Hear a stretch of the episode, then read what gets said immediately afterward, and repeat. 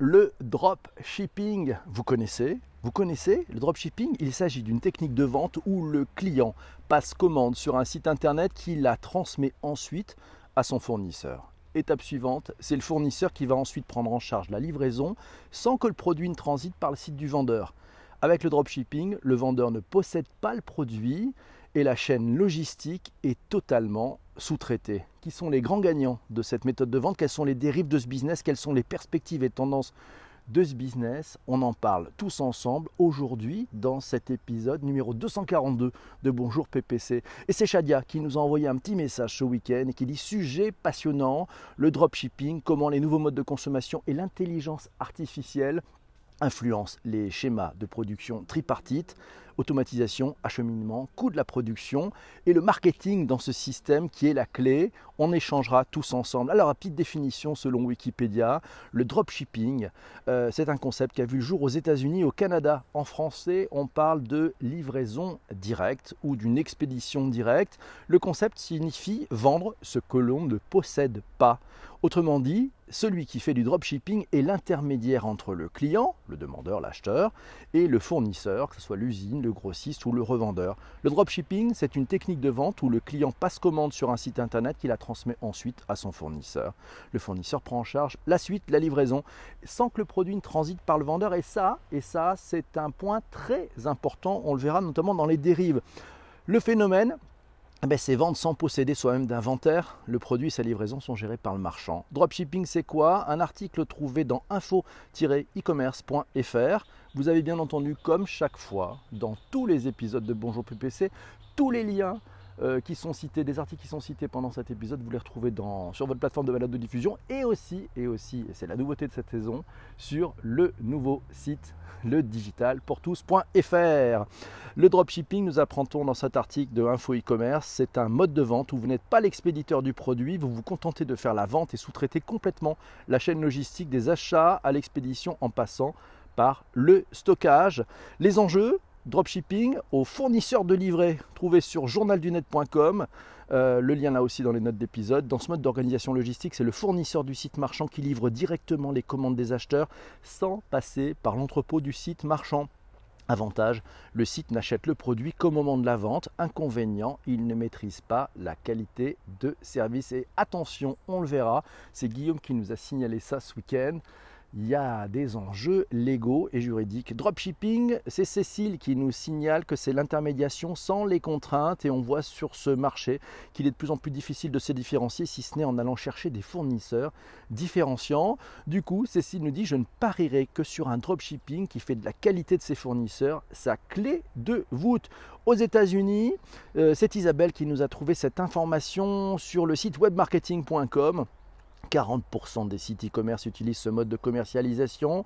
Euh, en France, bonjour à Maxime, en France, les statistiques restent encore difficiles à trouver, même pour la FEVAD, vous savez, la Fédération des entreprises de vente à distance. Il semble cependant que le chiffre d'affaires généré par ce dropshipping soit encore très faible comparé au chiffre d'affaires global du e-commerce traditionnel.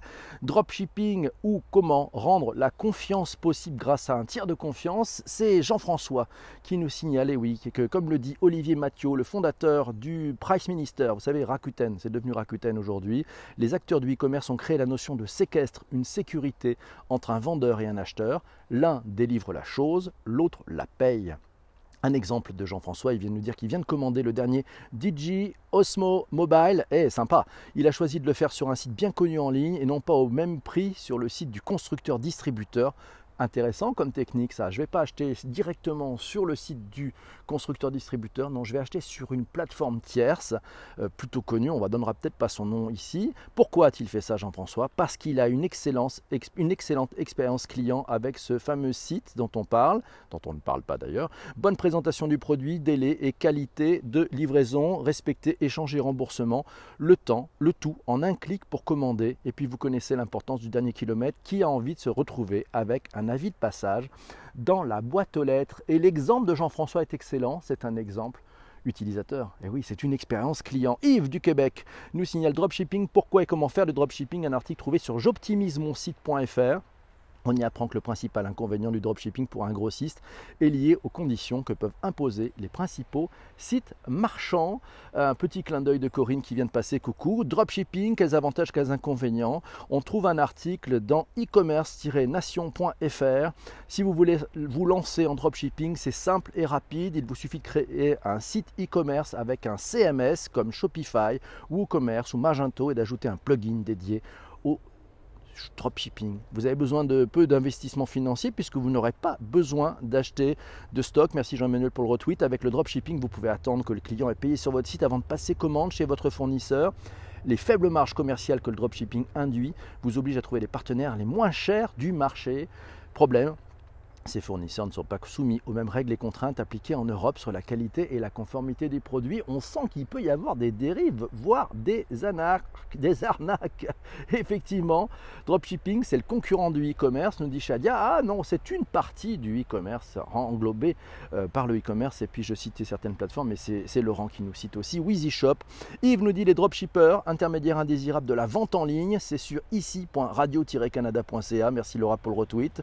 On y apprend que dit des blogueurs, des influenceurs affichent par exemple un maillot de bain ou une montre sur leur propre site web. Quand un client leur commande l'un de ces produits, ces commerçants l'achètent en fait sur AliExpress pour une fraction du prix. Et le plus beau, c'est que AliExpress se charge de la livraison. Le client paye donc son produit au commerçant dropshipper, mais le recevra de la part du fournisseur. Guillaume nous dit devenir riche sur Internet sans rien faire. Les mirages du dropshipping. Il a trouvé un super article il sera là aussi dans les notes de bas d'épisode, je vous encourage à venir le lire. C'est le monde.fr, ça date du 31 juillet, devenir riche sans rien faire. Le principe de la pratique du dropshipping est parfaitement légal, hein, mais ça consiste à supprimer une étape dans la chaîne commerciale, là où une boutique commande des marchandises à un fournisseur pour ensuite les vendre à un client. Le dropshipper attend d'effectuer une vente avant de passer commande à son fournisseur et fait livrer les produits directement au client. En pratique, le terme de dropshipping désigne surtout les boutiques en ligne qui vendent des produits achetés à des géants de l'export chinois, comme AliExpress, le groupe Alibaba bien entendu, et les font livrer directement à des clients en Europe, aux États-Unis, au Brésil ou en Israël.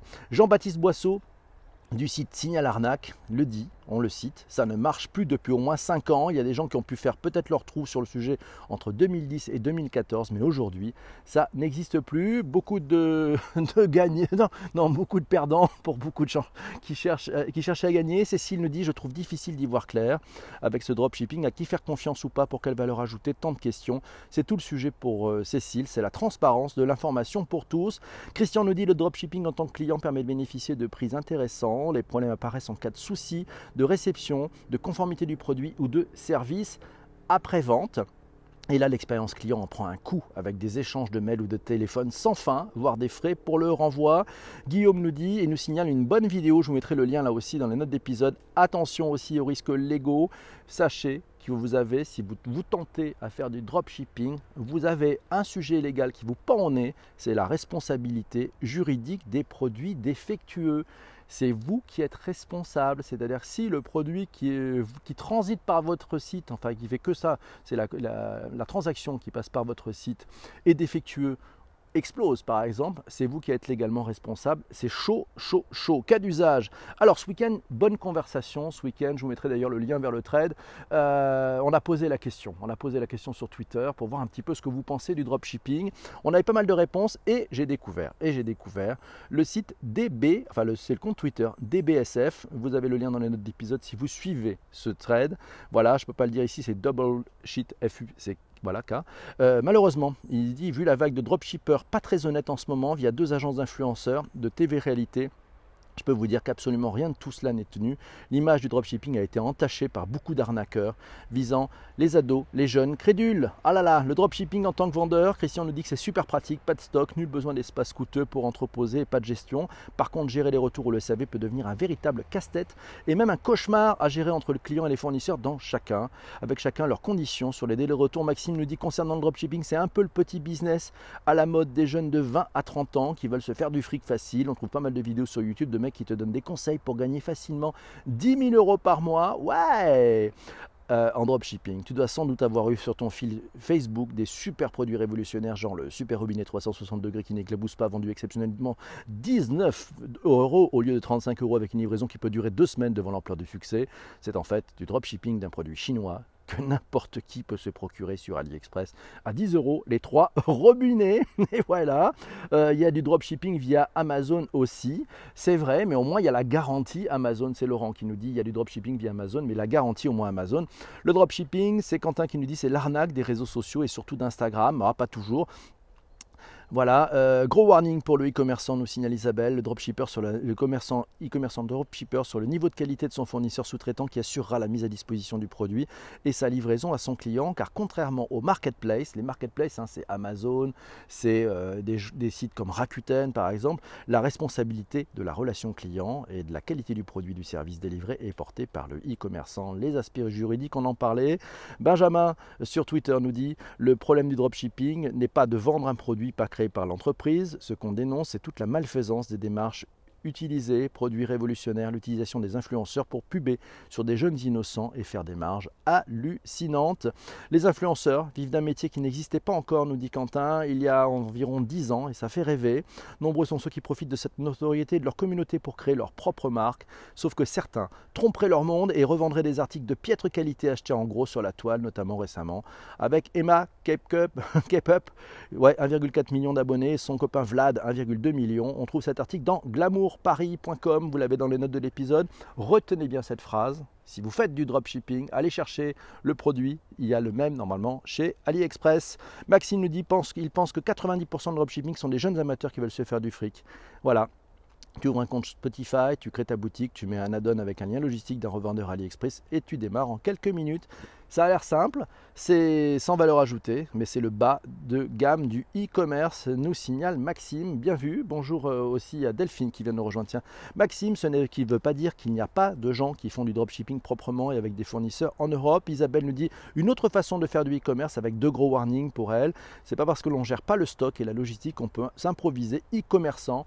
Il y a l'importance du marketing digital. Et oui, attention à la qualité du fournisseur qui, au-delà des produits, délivrera les services il y a la relation client, il y a le shipping. C'est très intéressant hein, ce, finalement ce dropshipping parce qu'on est en train de mettre du doigt sur l'importance de la relation client et du commerce. Corinne nous dit acheter, vendre, on fait cela depuis la nuit des temps. Le commerce entre humains est à la base de la relation et selon source de création de valeur sur tous les plans permettant à cette dernière de circuler partout dans le monde ou alors c'est une arnaque déguisée.